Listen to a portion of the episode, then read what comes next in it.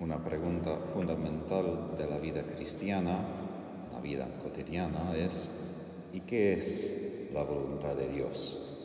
A veces necesitamos poner un poco de distancia de detalles concretos de nuestras vidas y recordar algunos fundamentos muy básicos, como Jesús que dice, la voluntad del que me ha enviado es que yo no pierda nada sino que la resucite en el último día. Y después repite, esta es la voluntad de mi Padre, el que ve al Hijo y cree en Él tenga vida eterna, que yo lo resucite en el último día. Ahora, ¿cómo construimos puentes entre esos datos que son, digamos, geniales? Es buena noticia, sumamente bueno lo que Dios quiere y la vida cotidiana, donde parece que hay un montón de otras cosas que no están de acuerdo con ese deseo. De hecho, la primera lectura, estamos ahora después de la muerte de Esteban. Y eso es, por ejemplo, un modelo de lo que pasa en este mundo. Cómo nosotros podemos comparar un Dios que quiere la vida para todos con una realidad de muerte, aun por los suyos, por los que Él mismo ha elegido. Y ahí la paradoja que Dios sí quiere la vida, pero más que todo quiere la vida eterna. Y nosotros, seres humanos aquí en esta tierra, casi siempre queremos guardar esta vida terrenal. Eso es normal, nuestro instinto de sobrevivir es el instinto, quizás uno de los instintos más fuertes. Instintivamente queremos protegernos, guardar nuestra vida y guardar la vida de los demás. Pero justamente Jesús, habiendo muerto en Calvario, nos libera de ser esclavos aún de nuestros instintos buenos. Es bueno querer vivir y sobrevivir, pero no es bueno ser esclavo aún de esto. Porque lo que determina mi vida no son mis necesidades humanas, mis instintos tan buenos, sino la voluntad de Dios. Y ahí la paradoja que la libertad cristiana justamente mira a la cruz como oportunidad. Un obispo de Estados Unidos que enfatiza, el símbolo de la cruz era también una manera de ser rebelde frente del imperio romano, de decir, ustedes piensan que nosotros vamos a caer en temor, vamos a estar con miedo frente a lo que pueden hacer, pueden darnos lo peor y todavía tenemos fe. No vamos a ser esclavos del miedo, lo que ustedes pueden hacer. Porque al fin de cuentas Dios determina todo y Él va a resucitar a nosotros aún a través de la muerte. Y ahí es el fundamento de nuestro discernimiento y es la libertad cristiana, de ser librados de los miedos terrenales y de tener un temor a Jesús. Temor no en el sentido que tenemos miedo de que Él sea juez y encuentre algo mal, para reconocer que mi destino de verdad está en sus manos, manos de alguien que me ama tanto que murió por mí.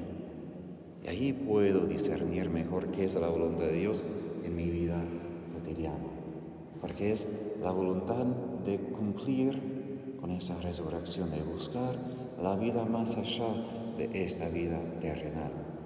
Pero una vez y otra vez es necesario volver a esa fe como fundamento de la oración y discernimiento, porque como dice Santa Faustina, es muy fácil por la ley de la gravedad estar apegado a la tierra.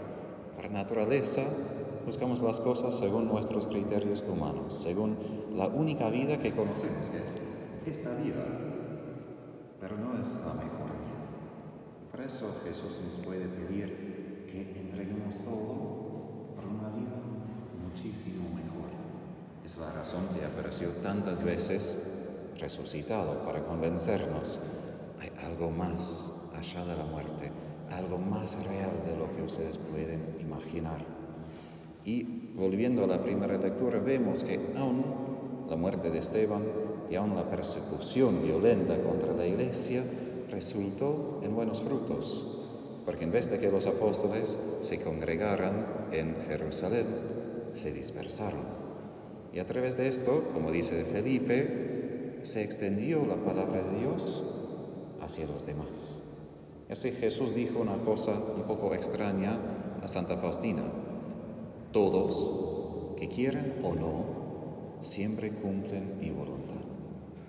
Parece que muchos no cumplen su voluntad, pero Jesús es tan sabio, tan poderoso, que aun los que intentan hacer algo contra su voluntad, aún así pueden ayudar a Dios a cumplir su voluntad, porque a través de esa persecución sí cumplió la voluntad de Dios. Esteban entró al cielo, los primeros cristianos extendieron el Evangelio a los que todavía no lo reconocían. Ahí es la paradoja, que podemos siempre cumplir su voluntad y los demás sí cumplen su voluntad, porque la meta no es que todo esté bien ahora, sino que todo nos conduzca hacia el cielo, hacia la resurrección. Y ahí el desafío, cuando nosotros estamos insatisfechos, cuando el corazón dice, eso no puede ser, no quiero eso, estoy triste, enojado, volvemos a las primeras palabras de Jesús en el Evangelio. Yo soy el pan de vida. El que viene a mí jamás tendrá hambre. El que cree en mí jamás tendrá sed. Nuestros corazones buscan algo más de lo que puede ofrecer este mundo, a un mundo perfecto. Porque nuestros corazones, como sabemos, como dijo San Agustín, son creados por Dios, para Dios. Y justamente todo lo que nos pasa, que nos inquieta, que nos deja insatisfechos, gracias a Dios que nos deja insatisfechos para que tengamos que buscar en otro lugar. Y ese otro lugar es Jesús en el Santísimo. Y de manera muy particular sabemos que podemos resucitar con Jesús porque la prenda de la resurrección es cada Eucaristía. Jesús dice claramente en Juan 6, donde estamos en el Evangelio, el que recibe a mí, el que come mi carne, lo resucitaré yo en el último día.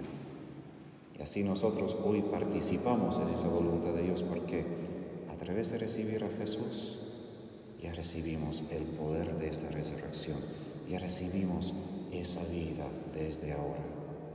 Y es a partir de esta vida que Dios quiere que vivamos, nuestras decisiones cotidianas, en todo lo que somos y hacemos.